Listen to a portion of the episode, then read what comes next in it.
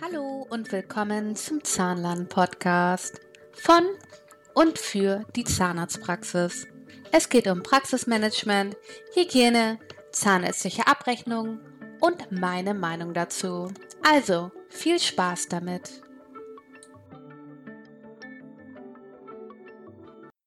Hallo und willkommen zu einer neuen Folge von Steffis Zahnlern Podcast.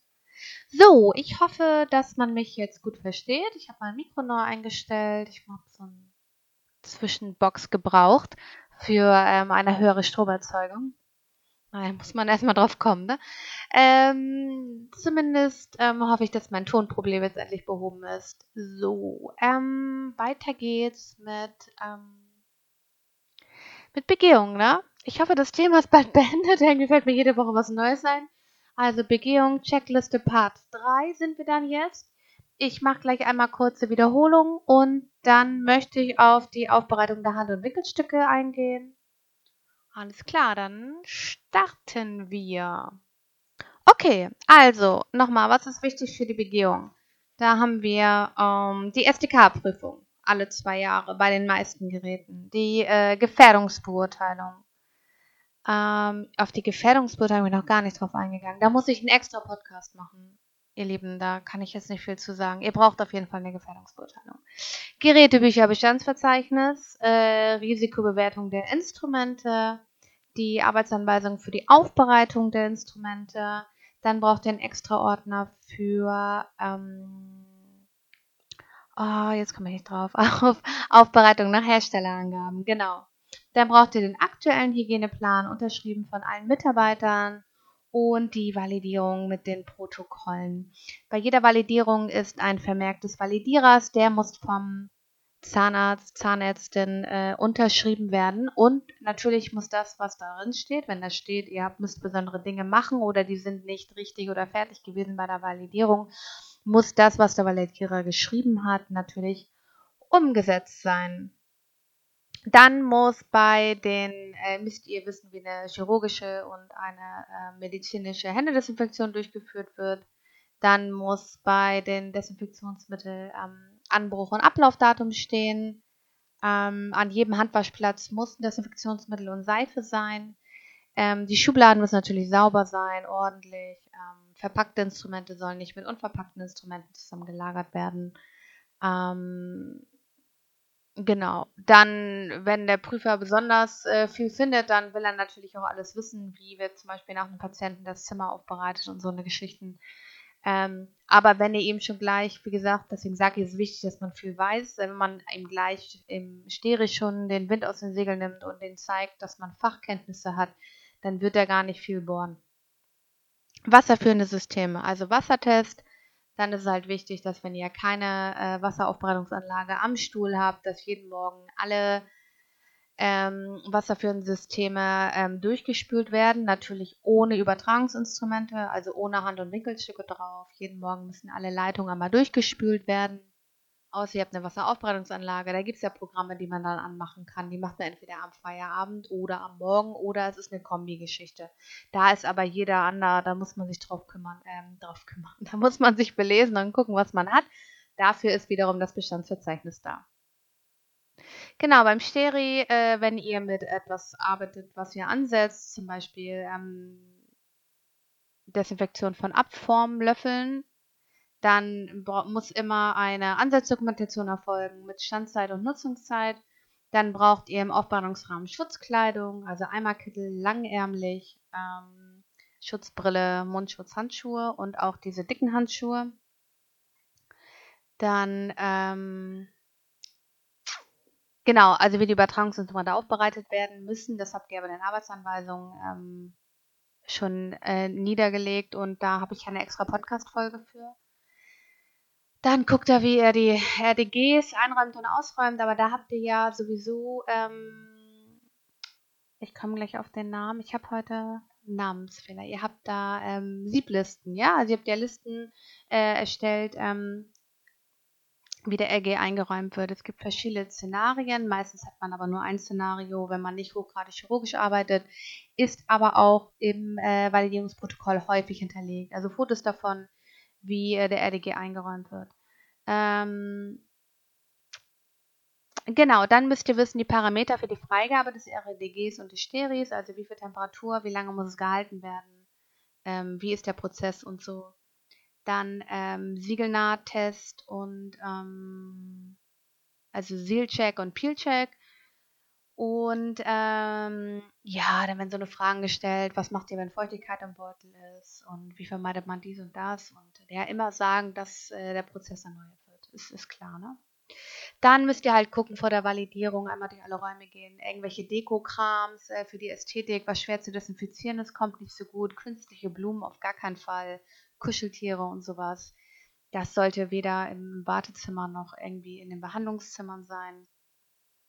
Dann geht es um die äh, Mitarbeiterkleidung, die Arbeitskleidung. Also die normale Arbeitskleidung muss nicht unbedingt von einem externen, ähm, von einer externen Wäscherei aufbereitet werden, wenn es nicht kontaminiert ist. So, und da streiten sich jetzt die Geister. Also im ähm, Hygieneleitfaden steht, wenn man eine gute Absaugtechnik hat, ähm, kann man davon ausgehen, dass bei normalen konservierenden Behandlungen die ähm, die Arbeitskleidung nicht stark kontaminiert ist und dann würde eine Reinigung entweder in der Praxis oder sogar bei sich selber zu Hause mit einem Hygienewaschmittel äh, ausreichend sein. Da muss eine entsprechende Arbeitsanweisung dafür verfasst werden und dann geht das. Sobald man aber im chirurgischen Bereich ist oder mit mehr Blut arbeitet, ähm, muss die von einem externen Wäscherei aufbereitet werden oder man nutzt halt diese Eimerkittel. Es gibt ja diese Eimer-Chirurgie-Sets, die man kaufen kann, wo alles dabei ist. Auch diese grünen Tücher, die sind nicht mehr erlaubt, außer sie werden in einer externen Wäscherei aufbereitet. Ne?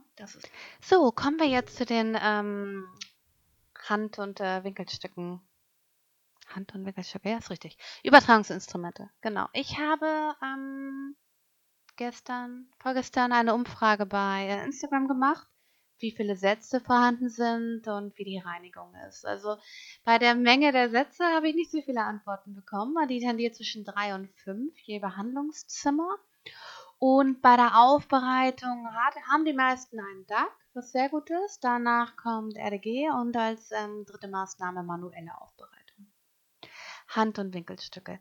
Also, es ist unerlässlich, dass nach jedem Patienten müssen die Hand- und Winkelstücke oder die Turbine oder was auch immer benutzt wurde beim Patienten muss getauscht werden.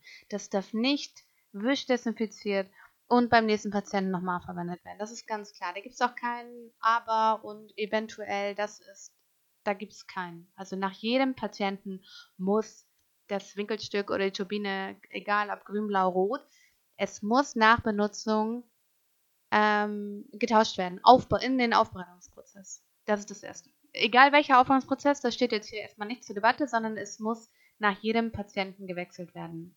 Auch, auch der Aufsatz ähm, für das Ultraschall oder wie auch immer man das nennt, da hat er ja einen Namen für, aber ihr wisst ja, was ich meine. Für das Ultraschallgerät, ähm, Pizon-Gerät oder ähm, naja, ihr wisst, was ich meine. Das muss auch getauscht werden. Also das sehe ich am häufigsten, dass das wirklich den ganzen Tag an dem Gerät bleibt und nur wisch desinfiziert wird. Zahnstein bei Patient A und eine Ex Exzision bei Patient B. Das geht auf gar keinen Fall. Das kann nicht wischdesinfiziert werden. Auch wenn es nicht mit Blut in Kontakt kommt, bei jedem Patienten muss das getauscht werden. Das ist ähm, dafür noch keine Wege dran vorbei, dass es sein muss. Ähm, wie viele Sätze pro Behandlungszimmer ist jetzt halt nicht festgelegt. Es kommt natürlich immer auf das Terminbuch an. Ne? Wenn zehn Patienten pro Tag da sind, dann äh, sind die Sätze nicht pro Behandlungszimmer zu sehen, sondern man braucht zehn Sätze. Ne? Ähm, oder weniger, wenn man halt einen DAC hat und das gut organisiert ist, dass der zwischendurch angemacht wird. Das ist nun mal, der DAC ist einfach äh, die schnellste Variante, um äh, Hand- und Winkelstücke für die konservierende Behandlung äh, aufzubereiten. Ja, das ist schon mal das eine. Also, man muss gucken, wie viele Patienten habe ich und ähm, will ich lieber Geld in, in, Winkelstücke investieren oder will ich Geld in den DAC investieren? Ähm, vom Preis-Leistung tut sich das nicht viel. Das Problem ist, wenn man den DAC nicht kauft, braucht man entsprechende äh, braucht man ja diese Leiste für ähm, das RDG oder muss eine manuelle Aufbereitung machen. Und ähm, man muss sich das halt gegenrechnen. Also ich habe das mal ausgerechnet für eine Praxis und da kam der DAC einfach am günstigsten. Es war teuer im Einkauf, muss validiert werden und und und. Aber man braucht weniger Hand- und Wickelstücke und die Aufbereitungszeit auch für den Mitarbeiter. Der Mitarbeiter kostet ja auch Geld. Der Mitarbeiter, der im Schnee steht und diese ganze Aufbereitung durchführt, der kostet auch Geld. Und das ist auch keine Werbung für den DAC. Ich bekomme kein Geld für Corona oder so. Wenn das jetzt im RDG sein soll, dann muss auf dieser Projektorschiene, die man hat, müssen halt entsprechend genügend Aufnahmebutton sein für Hand- und Winkelstücke. Die müssen ja da reingesteckt werden. Das ist jetzt äh, der zweite Part. Ne? Der Vorteil beim RDG ist, man investiert, man, man braucht mehr Hand- und Winkelstücke und man investiert in die Injektorschiene. Man muss aber auch nur den RDG validieren. Also das heißt, man hat Validierung weniger äh, vom Gerät her. Man muss weniger Geräte validieren.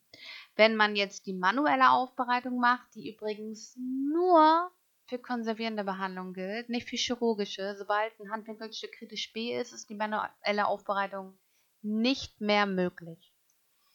Ähm, bei der manuellen Aufbereitung muss immer alles im Anschluss sterilisiert werden.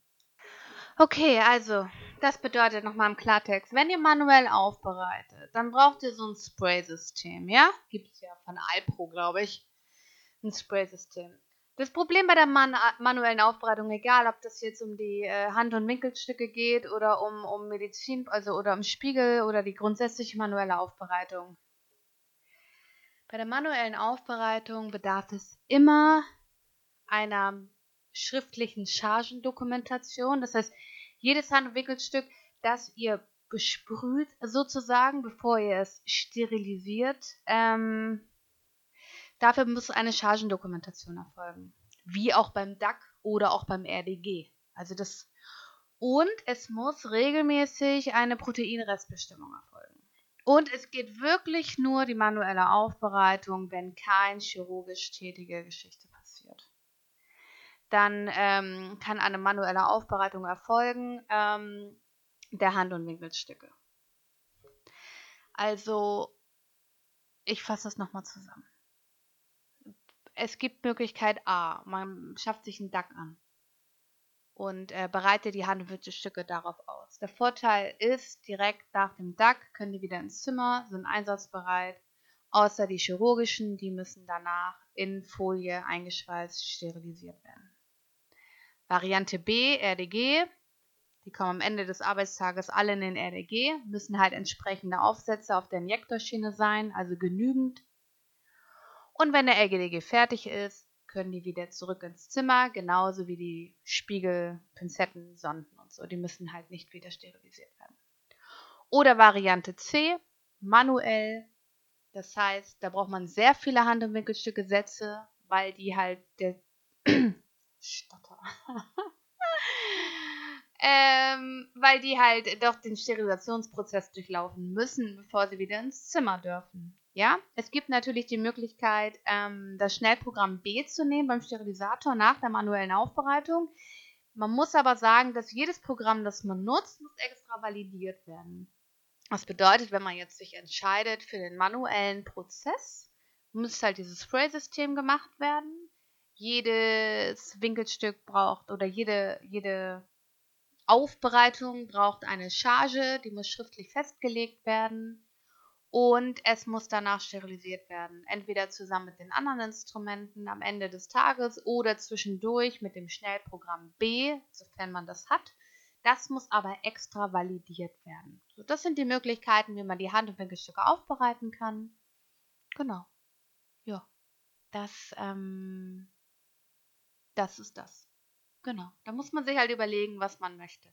Aber das, Wichtigste ist einfach, dass ähm, dass man, dass man das nicht mehr benutzen darf an einen Patienten. Heute Stadtertag. Was ich noch sagen wollte, unabhängig welche Aufbereitung man wählt, das Wichtigste ist immer die Angaben des Herstellers. Das steht sogar im Hygieneleitfaden. Ähm, dass man nur nach Angaben, nach Herstellerangaben die Handumwickelstücke aufbereiten kann, soll und darf. Ja, das ist super wichtig. Ähm, auch aufgrund von Garantiebedingungen. Das hatte ich, glaube ich, schon mal in einem Podcast erwähnt, dass es sehr, sehr wichtig ist. Also bitte alles, was ihr kauft, gibt es eine Aufbereitungsanleitung von den Herstellern und danach sollte man sich richten, wenn man lange was von diesem haben möchte, von dem Hand- oder Winkelstück. Genau, oder von der Turbine, was auch immer man sich da kauft. Genau, das war's, äh, glaube ich. Ich glaube, ich habe alles gesagt. Ähm, was ich noch sagen wollte, also erstmal mich bedanken. Ich habe wirklich so viele Podcast-Hörer bekommen. Ich freue mich wirklich super darüber. Und was ich mir vielleicht noch wünschen würde von denen, achso, mein Podcast gibt es auch bei Amazon, falls das was noch nicht mitbekommen hat. Man kann jetzt auch über Alexa oder über Amazon Music meinen Podcast hören. Aber für alle, die sich meinen Podcast äh, über Apple, ähm, über sein iPhone anhört, oder ihr, oder Mac, oder iPad, nur bei Apple Podcast kann man einen Podcast bewerten. Also wenn euch mein Podcast gefällt oder auch wenn ihr ein, zwei konstruktive Kritikpunkte habt, aber bitte hauptsächlich nur, wenn euch mein Podcast gefällt, würde ich mich sehr freuen, wenn er mir ein Feedback da lassen würde, ja.